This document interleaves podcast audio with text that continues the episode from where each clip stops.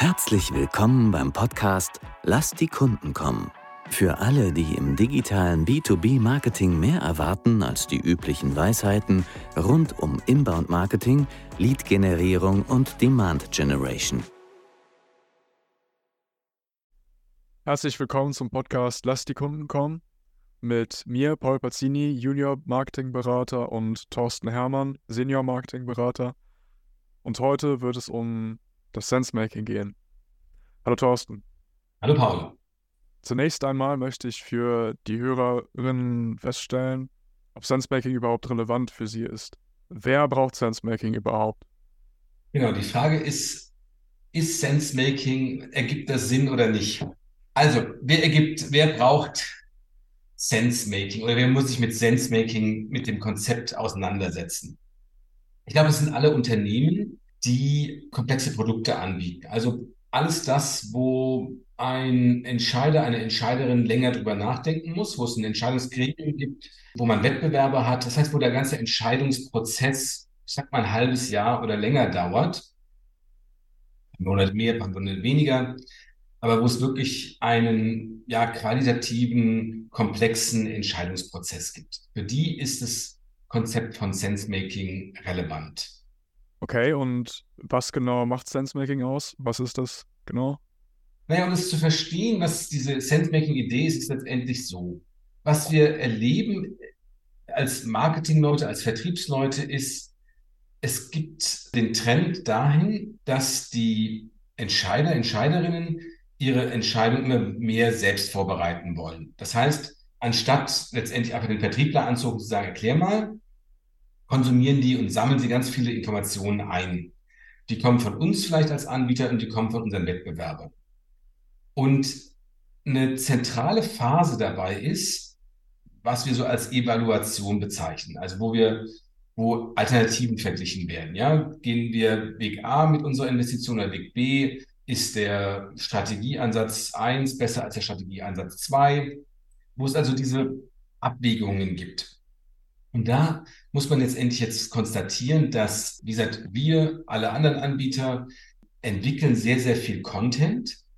Das heißt, die Entscheider, Entscheiderinnen sitzen da mit einem großen Stapel an Informationen und müssen die irgendwie durcharbeiten und bewerten. Und das ist sehr, sehr, sehr, sehr aufwendig und schwierig, sodass, und das ist die Idee von Sensemaking, Vertriebler aufgefordert sind, bei dieser Ergründung des Sinns was ist besser, was ist schlechter der Bewertung zu unterstützen. Also nicht nur zu präsentieren, unser Produkt kann dies, kann das und macht das und es hat folgende Einsatzbedingungen, Integrationsbedingungen und so weiter, sondern wirklich zu sagen, okay, wir setzen uns mit euch zusammen und gucken mal, was ist für euch das Beste. Also man hat so eine beratende Funktion und evaluiert gemeinsam mit dem Kunden nicht nur das eigene Angebot, sondern auch das, was letztendlich am Markt sonst diskutiert wird, was Wettbewerber so anbieten. Und diese ja, Sinnstiftung, ja, Sensemaking, das ist letztendlich die Aufforderung an den Vertrieb, nicht nur sozusagen über sich und das eigene Produkt zu reden, sondern wirklich bei dieser schwierigen Aufgabe zu helfen, die Entscheider, Entscheiderinnen heute haben, einfach aufgrund dieser Flut an Informationen. Wie können wir oder wie kann man Content auf den Entscheidungsprozess des Idealkunden zuschneiden?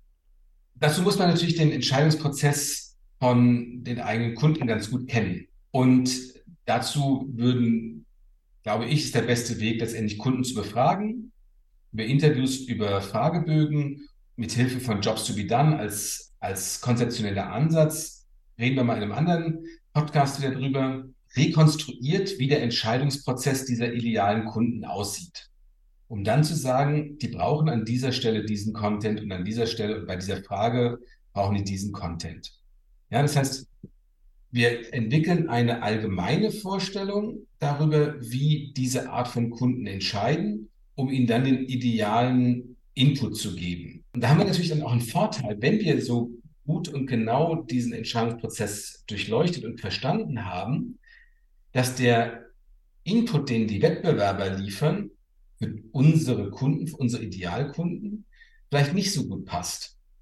Ja, weil die sich nicht so viel Gedanken gemacht haben, weil die nicht so genau, nicht so tief eingestiegen sind, diese Buyer's Journey, Customer Journey wirklich zu verstehen und die Experience, Customer Experience, dann ja zu optimieren. Und gerade in diesem mittleren Teil, diese Bewertungs-, Evaluationsphase, wo natürlich eine hohe Unsicherheit ist. Am Anfang sucht man erstmal alles zusammen, dann hat man diesen großen Stapel, denkt so, um Himmels Willen, was mache ich denn damit?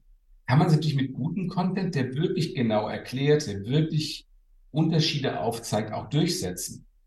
Das heißt, wenn wir jetzt mal aufmachen, den Unterschied zwischen Marketing und Vertrieb an der Stelle. Der Vertrieb muss sozusagen mit den Materialien arbeiten und das optimal erklären. Wir im Marketing müssen im, auch vielleicht so im Sinne von so einem Sales Enablement, also der Unterstützung unseres Vertriebs, den Content so aufbereiten, dass diese Gespräche optimal gelingen können. Ja, zum einen derjenige, der sich an, an den Schreibtisch setzt und sich durcharbeiten will, die optimalen Informationen findet, aber auch, dass die in diesem Gespräch gut funktionieren, weil wir vielleicht einen besseren Case haben, der besser passt, bessere Zahlen liefern, bessere Darstellungen, was auch immer das jetzt mal sein mag. Und das wiederum ist sozusagen unsere Aufgabe im Marketing, zu verstehen, wie laufen Entscheidungsprozesse, Informationen optimal aufzubereiten, damit sie dann im Sinne von Sense-Making zwischen im Gespräch zwischen dem Vertrieb und den Entscheidern, Entscheiderinnen optimal genutzt werden kann. Jetzt gab es auch in der Vergangenheit eine Folge namens Marketing und Sales Enablement, jetzt spezifisch zum Sense-Making. Wie können wir da dann schauen, du hast ja eben gesagt, das Marketing, das Marketing muss den Sales unterstützen. Wie genau kann das beim Sense-Making funktionieren? Also wenn man sich Marketing und Sales Alignment anschaut, Enablement ist auch okay, dann ist es so, da kann man sich ein paar Regeln machen nach dem Motto, wir treffen uns regelmäßig und so weiter. Aber der größte Hebel ist der, der am wenigsten genutzt wird. Und das ist dieses gemeinsame Verständnis von den Kunden und deren Entscheidungsprozessen. Wenn man das einmal klar hat, dann wissen alle sozusagen, was ihre Aufgabe ist und ziehen sozusagen an einem Strang. Wenn es unklar ist, das Marketing sich irgendwas denkt oder das Marketing sich auf veraltete Informationen über, über Kunden ausrichtet, ja. Was ist leicht passiert, wenn man sich die Informationen einfach nur intern besorgt und nicht extern bei den Kunden abfragt? Dann ist es sehr schnell so, dass das Marketing eigentlich am Vertrieb vorbei arbeitet.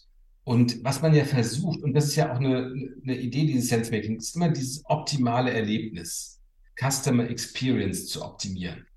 Und das ist, was wir erreichen wollen. Ja, wir wollen bei jedem Content, den der produziert, der aus dem Marketing kommt, bei jedem Gespräch, das stattfindet mit dem Vertrieb, es möglichst wenig Reibungsverluste gibt. Und die Entscheider, die Entscheiderinnen sich dann halt gut aufgehoben fühlen und sagen, na, hier bei dem Anbieter, das ist doch super, die erklären das alles prima und die Leute sind kompetent und die haben mir die richtigen Informationen geliefert und die haben die richtigen Fragen gestellt, damit ich verstanden habe zum ersten Mal richtig, um was es geht. Deshalb, ob jetzt explizit oder implizit, bevorzuge ich eigentlich diesen Anbieter.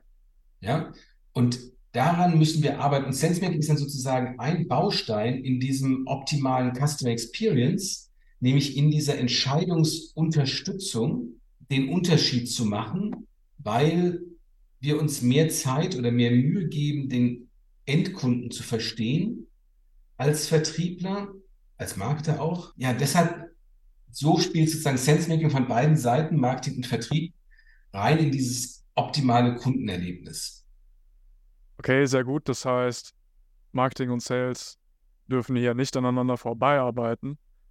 Das ist ja einer der Fehler, der, den man beim Sensemaking vermeiden sollte. Gibt es dann sonst noch weitere Fehler, die nicht gemacht werden sollten, wenn man Sensemaking anwendet? Ja, ich glaube, das ist schon der größte. Daneben gibt es natürlich so die üblichen Sachen, ähm, nicht gut genug vorbereitet zu sein, nicht gut genug verstehen, nicht kompetent genug zu sein. Also eine Herausforderung für Vertriebsleute heutzutage ist ja, dass sie wirklich Technologien, Ansätze, Beratungsansätze, was immer sein mag, also das, was ihr, ihr, ihr Arbeitgeber sie als Anbieter anbieten, wirklich gut verstehen und auch so Einsatzbedingungen, also das, was auch so Pre-Sales-Leute machen, wirklich gut verstehen. Also diese technische Beratung auch zu einem gewissen Grad übernehmen können, damit sie nicht so schnell ausgehebelt werden und nicht so schnell sagen müssen, oh, da hole ich mal einen technischen Experten dazu. Ich glaube, ich kann Sense-Making nur machen, wenn ich halt relativ kompetent, kompetent bin und ganz gut Bescheid weiß über die Themen, über die Fragen und die Fragen beantworten kann, auf die richtigen Fragen hinweisen kann. Deshalb der zweite große Fehler neben Marketing und Vertrieb haben sich nicht genug abgestimmt darüber, wie die Entscheidungsprozesse optimal unterstützt werden müssen, ist letztendlich nicht genug an der eigenen Kompetenz arbeiten, um ja diese, diese letzte Hürde sozusagen noch mitzugehen, ja, damit die sagen können, okay, wir haben jetzt darüber gesprochen, ich habe das gesehen, ich habe die Beispielsrechnung gesehen und so weiter. Wir machen das jetzt mit diesem Anbieter. Und ich glaube, das, das sind so die beiden großen Hürden in dem ganzen Bereich. Alles klar. Das Fazit, das wir dann aus dem ganzen Gespräch ziehen könnten, wäre? Ja, zum einen mal wirklich Entscheidungsprozesse so gut wie irgendwie möglich verstehen Marketing und Vertrieb darauf ausrichten, dass sie diesen Entscheidungsprozess optimal bedienen, im Sinne von guten Content und im Sinne von Sense-Making als optimale Unterstützung der, des Kundenerlebnisses, der Customer Experience und für Vertrieb am Ende halt Kompetenz aufbauen, ausbauen, damit man wirklich den gesamten Weg mitgehen kann und alle möglichen Fragen stellen, aber auch beantworten kann.